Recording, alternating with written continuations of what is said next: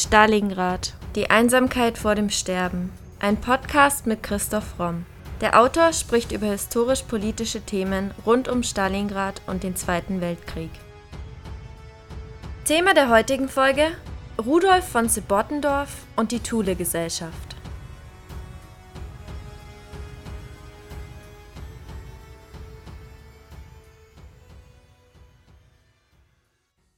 Thule ist nicht Vergangenheit, Thule ist die ewige germanische Seele. Das war der Slogan des renommierten Diedrichs Verlag für eine 24-bändige Ausgabe der nordischen Mythen und Heldensagen. Und daher hatte die berühmt-berüchtigte Thule-Gesellschaft ihren Namen. Doch was war sie eigentlich genau? Der Historiker Thomas Rink sagt über die Thule-Gesellschaft: Die Thule-Gesellschaft war so etwas wie ein Anlaufpunkt verschiedener rechtsextremer, antisemitischer und völkischer Organisationen. So etwas wie das Sammelbecken. Dadurch, dass viele angesehene Münchner Bürger Mitglied in der Thule-Gesellschaft waren, war diese Gesellschaft auch im Stadtgebiet gut vernetzt und hatte entsprechend finanziellen Hintergrund. Das Mysterium Thule-Gesellschaft und ihren Gründer Rudolf von Sebottendorf behandeln wir in der heutigen Podcast-Folge.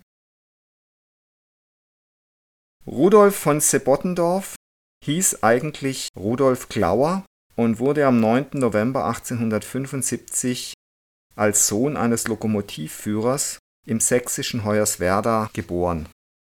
Er absolvierte sein Abitur und studierte anschließend an der Technischen Hochschule Ingenieurswissenschaften. Dank der Ersparnisse seines Vaters konnte er diese Hochschule besuchen. Er brach allerdings sein Studium dort nach dem dritten Semester ab, meldete sich zum Militärdienst, wurde allerdings abgelehnt. Glauer beschloss, wegen seiner Abenteuerlust zur See zu fahren.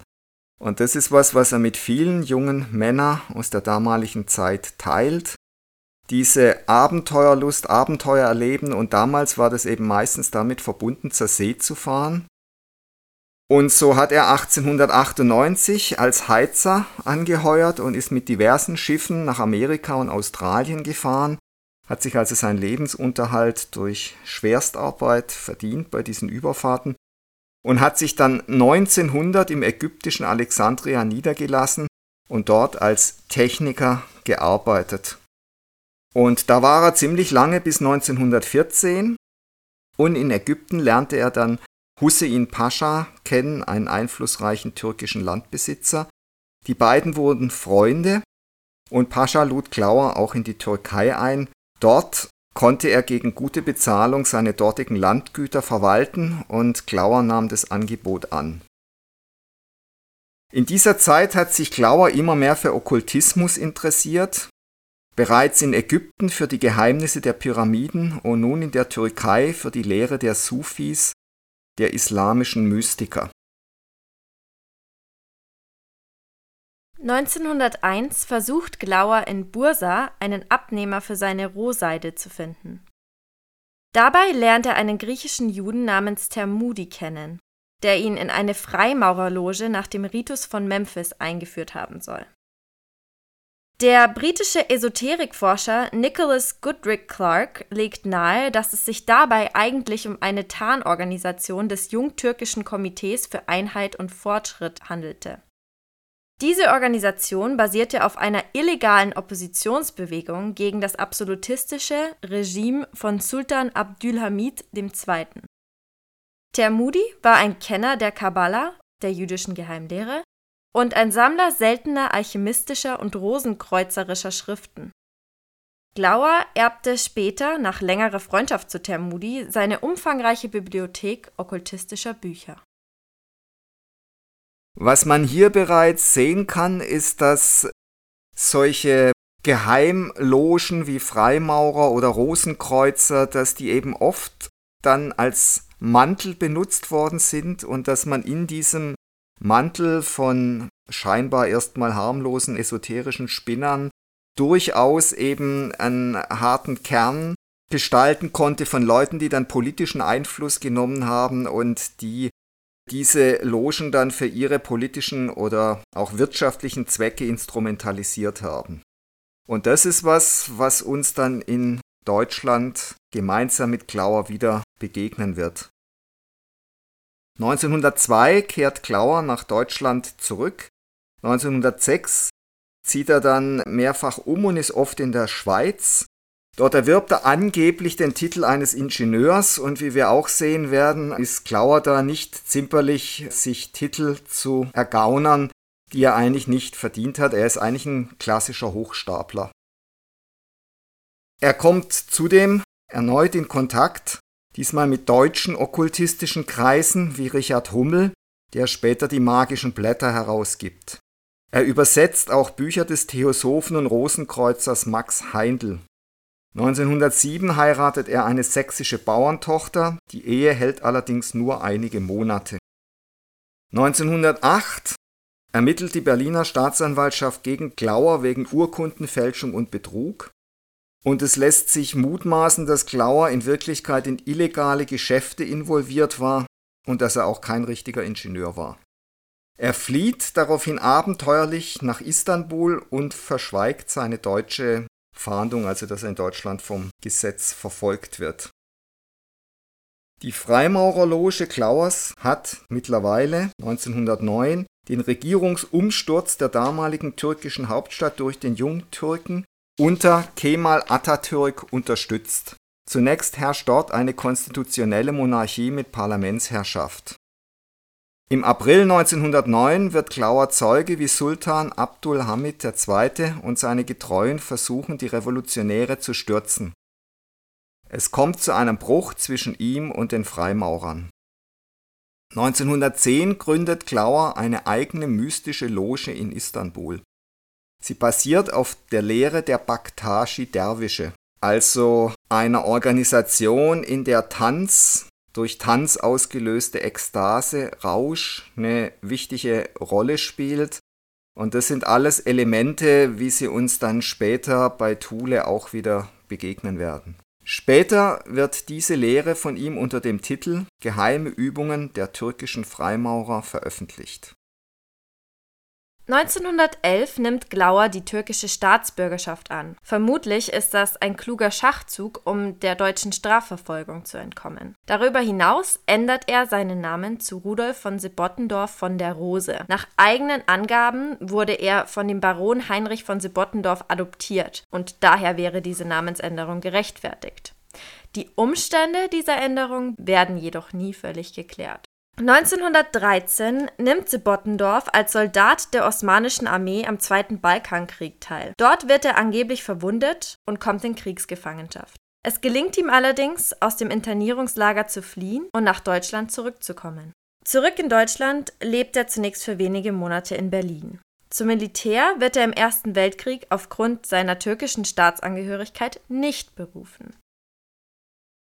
Man sieht also, dass Sebottendorf das Leben eines Abenteurers führt, unstet, von Staat zu Staat zieht und eben durchaus ziemlich zweifelhafte Dinge veranstaltet, sowohl was Wirtschaftsunternehmen angeht, als eben auch, wie er sich diesen Adelstitel ja wahrscheinlich ergaunert. Er wird dann etwas sesshafter oder besser, er macht eigentlich dann einen großen Wurf, denn 1915 heiratet er in Wien Bertha Anna Iffland, die Tochter eines reichen Berliner Kaufmanns. Danach lebt er vom Vermögen seiner Frau. Es handelt sich dabei nicht um eine große Liebe, sondern mehr um eine finanzielle Absicherung für Sebottendorf. Zudem erhofft er sich erneut einen Adelstitel.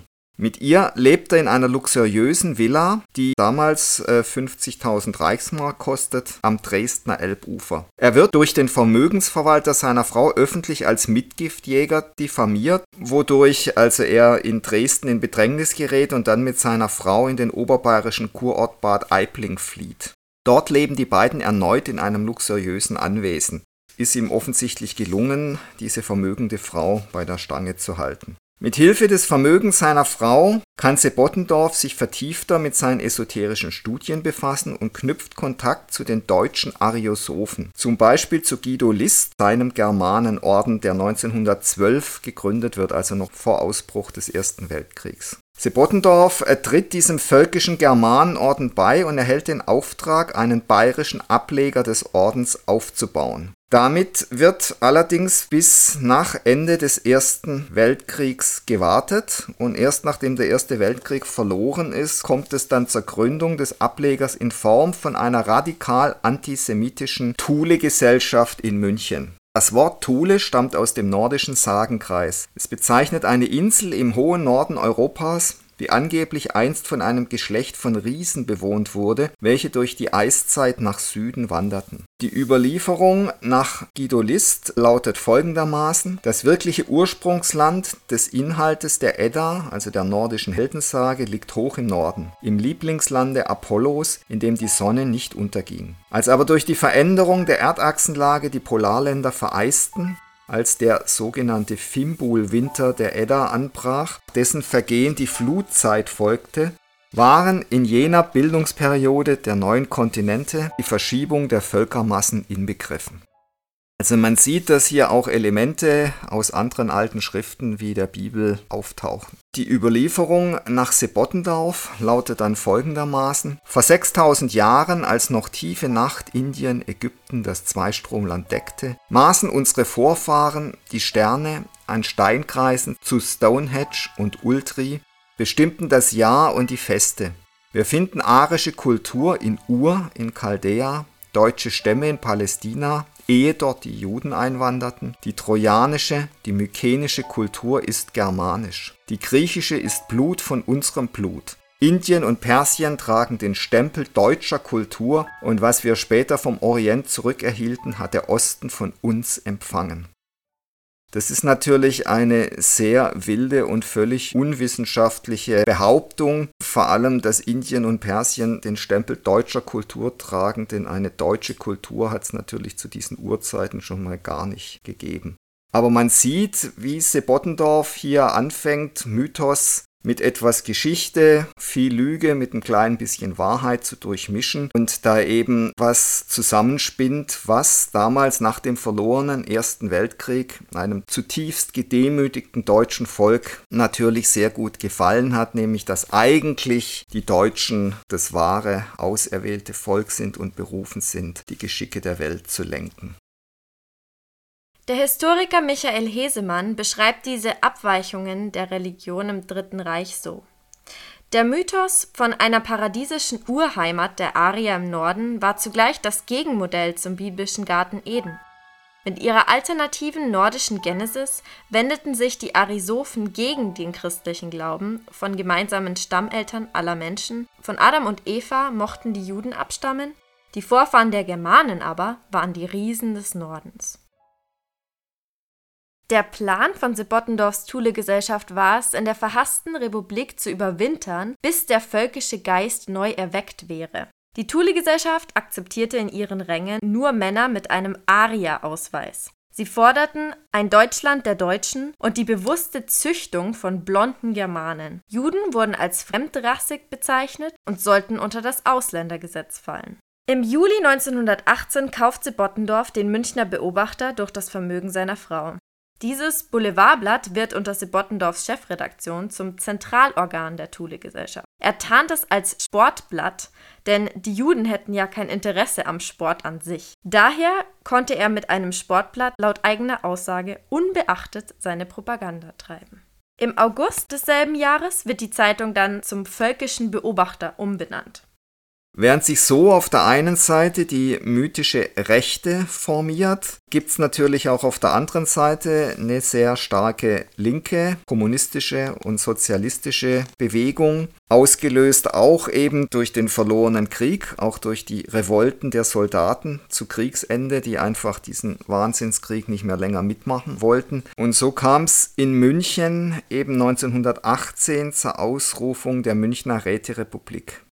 Sebottendorf hetzte von Anfang an mit seiner Zeitung gegen die angebliche jüdische Weltverschwörung, die äh, hinter dem Rätesystem und der Novemberrevolution stecken würden. Während dieser Zeit betrugen die Mitglieder der Thule-Gesellschaft gerade mal 250 Menschen. Darunter befanden sich einige Personen, die später in der NSDAP wichtige Rollen spielen würden, wie zum Beispiel Dietrich Eckart, Gottfried Feder, Rudolf Hess und Alfred Rosenberg.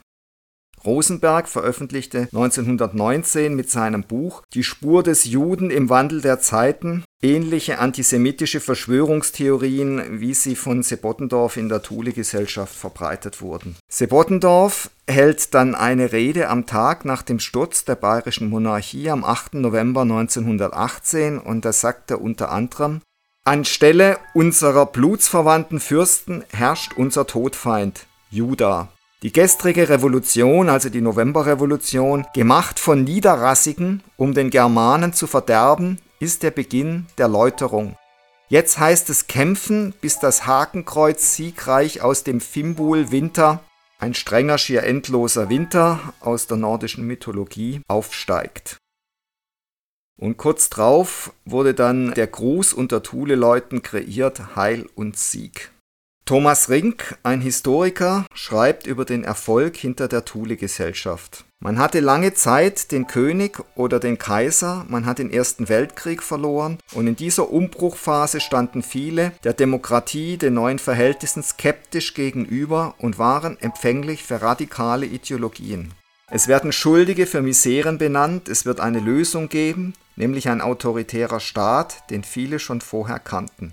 Demokratisches Denken war in weiten Teilen oder in Teilen der Gesellschaft nicht etabliert. Im Januar 1919 hilft die Thule-Gesellschaft bei der Gründung der Deutschen Arbeiterpartei, aus der am 24. Februar 1920, also nur 13 Monate später, die NSDAP hervorging. Sie prägen auch den Wahlspruch Gedenke, dass du ein Deutscher bist, halte Blut rein, der stets auf den Briefen der Thule-Gesellschaft von 1919 stand. Auf diesen Briefen war auch ein mächtiges blankes Schwert umrankt von einem Siegerkranz und oben ein gerundetes Hakenkreuz in Sonnenlicht.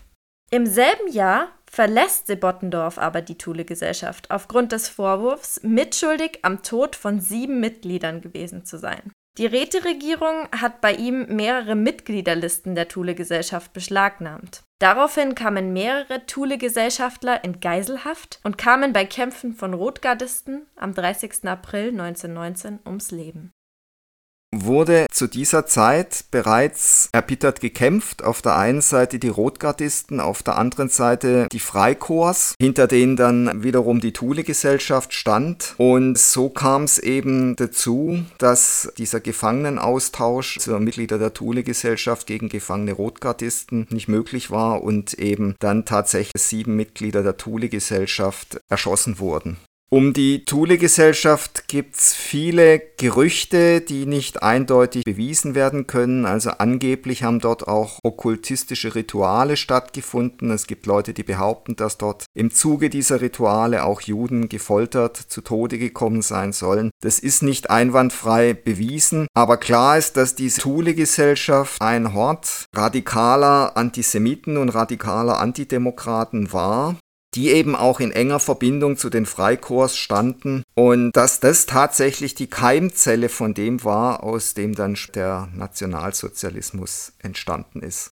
1920 tritt Hitler zum ersten Mal mit der Thule-Gesellschaft in Verbindung. Eindeutige Beweise zu einer Mitgliedschaft Hitlers in der Thule-Gesellschaft fehlen, aber als Gast war er zu mehreren Vorträgen im Hotel Vier Jahreszeiten anwesend. Am 13. August sagt Hitler in seiner Rede im Münchner Hofbräuhaus in unerhöhten Eiswüsten des Nordens sei ein Geschlecht von Riesen an Kraft und Gesundheit in Rassenzucht gewachsen. Diese Rasse, nun, die wir als Arier bezeichnen, waren in Wirklichkeit die Erwecker all der späteren großen Kulturen. Wir wissen, dass Ägypten durch arische Einwanderer auf seine Kulturhöhe gebracht wurde, ebenso Persien, Griechenland. Die Einwanderer waren blonde, blauäugige Arier.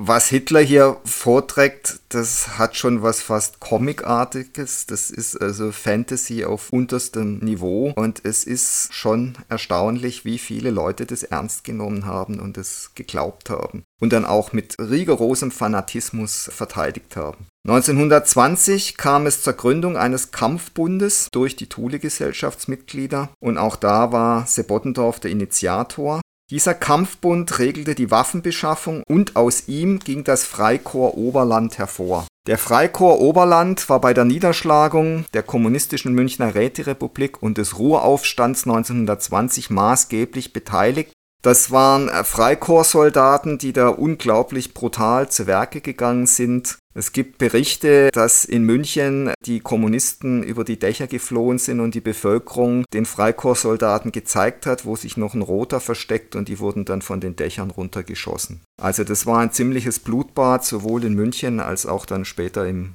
Ruhrgebiet. Anschließend, nach diesen Kämpfen, veröffentlicht Sebottendorf eine astrologische Zeitschrift sowie Bücher über astrologische und esoterische Themen. Er reist viel, unter anderem in Nordamerika, in der Schweiz und in der Türkei. Also er nimmt eigentlich so sein altes Abenteuerleben wieder auf. Und man kann sich des Gefühls nicht erwehren, dass er sozusagen nach getaner Arbeit Deutschland erstmal verlassen hat. Es dauert dann natürlich noch einige Jahre, aber äh, spätestens 1929 geht die Saat ja dann voll auf und die NSDAP wird äh, stärkste Partei in Deutschland und kommt ja dann auch 1933 an die Macht. Sebottendorf hat wohl auch immer wieder was mit ausländischen Geheimdiensten zu tun gehabt. Man weiß darüber wenig. Es gibt Theorien, dass bereits die Gründung der Thule-Gesellschaft eben auch auf Betreiben ausländischer Geheimdienste ausländischer großer Wirtschaftskonzerne betrieben wurde, dass man in Deutschland diese rechtsradikalen Strömungen finanziert und unterstützt hat, weil man eben schon von langer Hand auf den nächsten großen Krieg hingearbeitet hat, der ja dann auch sagen wir, für die ganzen internationalen Rüstungsunternehmen wieder ein Riesengeschäft war. Hier hat man allerdings wenig Beweise. Viele tun das natürlich dann auch wieder als Verschwörungstheorien ab. Aber es gibt durchaus einige Quellen, die darauf hinweisen und deswegen sollte es hier auch gesagt werden. 1933 kehrt Sebottendorf nach der Machtergreifung der NSDAP nach Deutschland zurück und er hofft auf eine Neugründung der Thule-Gesellschaft, die zwischendurch eingestellt wurde. Man brauchte sie nicht mehr, weil es gab ja jetzt die NSDAP. Er veröffentlicht ein weiteres Buch und das heißt Bevor Hitler kam und in dem Buch schreibt er eben über den Einfluss der Thule-Gesellschaft in den Anfängen der nationalsozialistischen Bewegung das war Hitler und den Nazis allerdings überhaupt nicht recht. Das Buch wurde verboten. Aufgrund dieses Scheiterns in Deutschland kehrt Sebottendorf dann 1934 in die Türkei zurück und lässt sich dort nieder. Obwohl die Thule-Gesellschaft durch die NSDAP verdrängt wurde, verliert das Wort im Nationalsozialismus keine Bedeutung. Es wird in okkulten und politischen Kontexten weiterverwendet. Und selbst lange nach dem Krieg 1980 wird etwa in Kassel das Thule-Seminar gegründet. Während des Krieges 1942 bis 1945 arbeitet Sebottendorf in Istanbul für die deutsche Abwehr, also den deutschen Spionagedienst, und gleichzeitig für den britischen Geheimdienst, also er ist als Doppelagent tätig. Und sehr interessant ist, dass nach der deutschen Kapitulation 1945 Sebottendorfs Leiche im Bosporus gefunden wird. Er war mittlerweile verarmt und nach den Angaben der Behörden hatte er Selbstmord begangen. Es ist allerdings bei diesem Leben auch absolut nicht auszuschließen, dass einer der Geheimdienste ihn umgebracht hat, er zu viel wusste und man Angst hatte, dass er nach dem Krieg unangenehme Wahrheiten von sich geben würde. Aber das sind äh, natürlich nur Mutmaßungen. In einer von Sebottendorfs Schriften heißt es, die Gleichheit ist Widersinn. Es ist die größte Lüge, die jemals der Menschheit aufgeschwatzt wurde. Uns Deutschen zur Vernichtung. Es gibt höhere und niedere Rassen. Wertet man den Rassenmischmasch, die Chandalen, den Ariern, den Edelmenschen gleich, so begeht man ein Verbrechen an der Menschheit. Diese braucht Führer, auch führende Völker, zu ihrer Höherentwicklung. Warum diese Kirche, diese Religion so erfolgreich war, lässt sich nur mutmaßen. Der Historiker Michael Hesemann meint dazu Folgendes. Vor allem durch den ersten verlorenen Weltkrieg kam es zu einer Sinnkrise der Deutschen. Gott schien versagt zu haben. Man suchte also nach neuen Göttern. Die Folge war eine Esoterikwelle, welche auch etwa in den 80er und 90er Jahren auftrat. Viele Deutsche schöpften neue Hoffnung auf eine Wiederauferstehung ihrer Nation durch die esoterische Literatur wie etwa durch die Überlieferungen der Thule-Gesellschaft. Sebottendorfs Geheimbund erfasste damit genau den Zeitgeist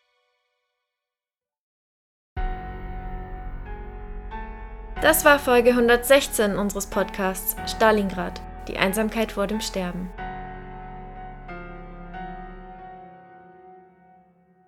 Und jetzt seid ihr dran. Was wollt ihr über den Zweiten Weltkrieg wissen? Welche Fragen quälen euch schon länger?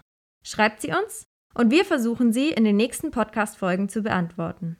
Meldet euch doch auf Instagram unter primero-verlag oder per Mail an primero.primeroverlag.de. Wenn euch unser Podcast gefällt, würden wir uns sehr freuen, wenn ihr uns mit dem Kauf unserer Bücher unterstützt. Neben dem Historienroman Stalingrad, Die Einsamkeit vor dem Sterben, ist auch die Gesellschafts- und Mediensatire Das Albtraumschiff, Odyssee eines Drehbuchautors im Primero Verlag erschienen.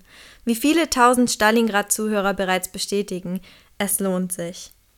Bei Fragen, Anregungen oder Kommentaren zu unseren Podcast-Folgen schreibt uns gerne auf Instagram unter primero-verlag oder per Mail an primero.primeroverlag.de.